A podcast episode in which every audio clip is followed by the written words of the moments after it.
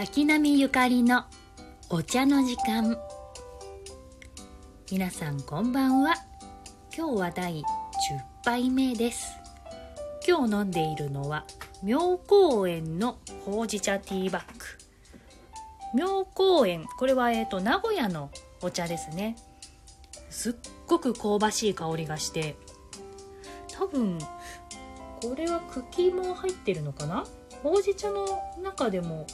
かなりこれは香ばしみが強い方だと思います。香ばしいの大好きな人におすすめです。えー、今日はですねまたあのお悩み相談をやってみたいと思います。マシュマロの方にあのお便りが寄せられていたのでそちらを読んでいきます。えー、はじめましてマシュマロします。ココリと言います。ツイッターいつも楽しく読んでいます。元気づけられます。ありがとうございます。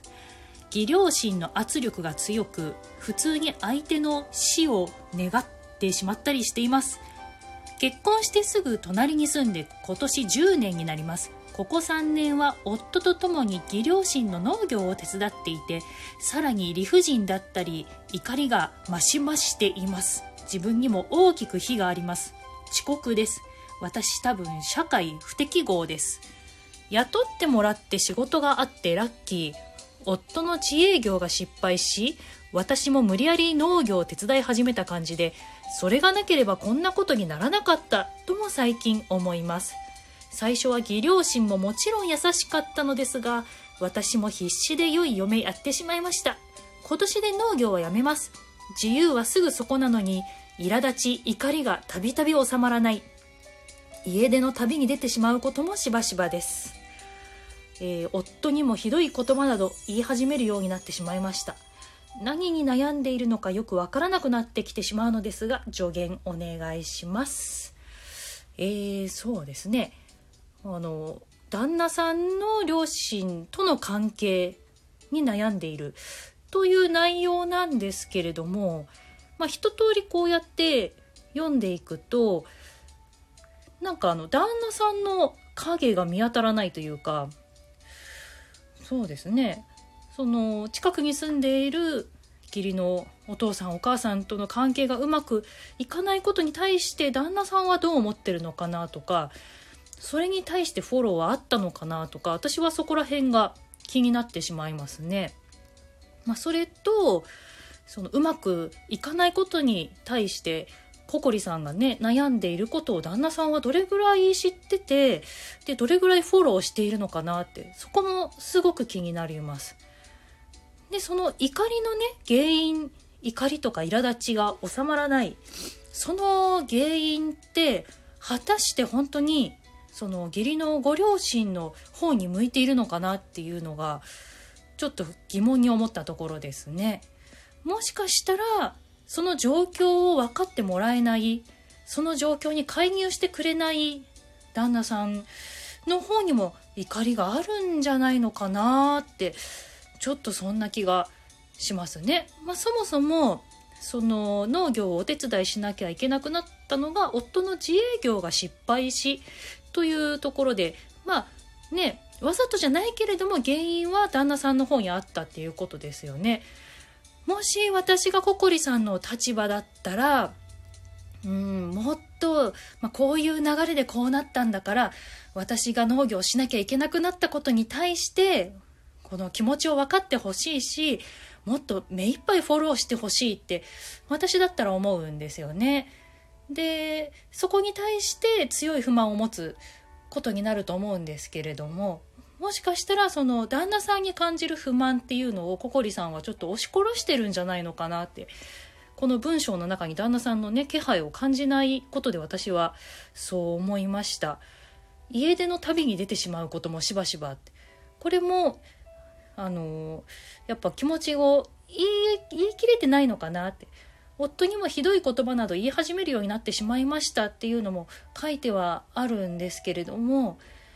もう全部言えててで旦那さんからもちゃんとこうリターンがあればなんかこんなことになって自分にもねフォローしきれないところがあって申し訳ないとかもっと解決するためにこうしていこうとかそういう提案なりうん、フォローアップなりがあれば対話にもなるし、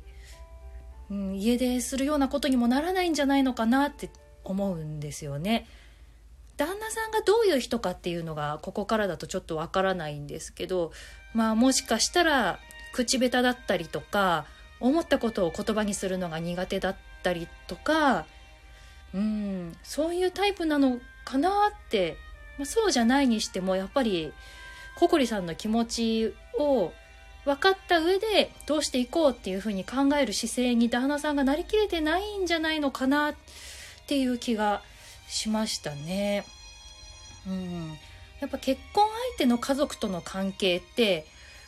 そんなにねうまく必ずいくわけじゃないというか、まあ、育ってきた環境が全然違う人たちその家族の中に状況によっては自分が入っていくことになるのでうまくいかなくって私は当たり前ぐらいに思っていてでそうなった時に自分のパートナーがどれだけ自分の味方をしてくれるか自分を支えてくれるか自分の育ってきた家族も自分を育ててくれた家族も大事だけど自分は君を選んだんだから2人で結婚するって決めたんだから君がもっと自由に生きられるように不満を抱えることのないようにサポートするよっていう姿勢をパートナーが取ってくれればその元々のうまくいかなさっていうのの何割かは解消されるんじゃないかと思うんですよね。うんだからねココリさんはもっと旦那さんにねパートナーに私がこれだけ辛いっていうことともっとこうしてほしいっていうことを伝えてもいいんじゃないのかなって思うんですよね。あともし旦那さんが現状についてどう思ってるのかっていうのがちょっとつかみきれないようだったら旦那さんにインタビューしてみるあの責める姿勢から入る責めたり泣いたり怒ったりする姿勢から入るのではなくそれはちょっとね後に置いておいてあのね私今こういう状態でちょっとねお父さんお母さんと反りが合わなくって辛くってどうしたらいいかわからない自分にも悪いところがあるっていうのは分かってるけれども本当はもっとこういうふうにしていきたいしあなたにもこういうふうにしてもらいたいって私は思ってるんだ。あなたはどう思う？っていうふうに自分の気持ちを伝えた上で相手にマイクを向ける。まず相手が思ってることを全部引き出してその引き出した中にもしかしたら「ごめんねこういう思いをさせて」とか「気持ち分かってあげられなかったね」とか「もっとこうしてあげようと思うよこれからは」とかそういった言葉が出てくるかもしれない。そうなった時にまたそこから対話を広げていけるんじゃないのかなって。うん。現状ねこれから農業をやめることになってもしかしたら気持ちの面も良くなってくるのかもしれないけれどもやっぱ苛立ちとか怒りとかが収まらない理由は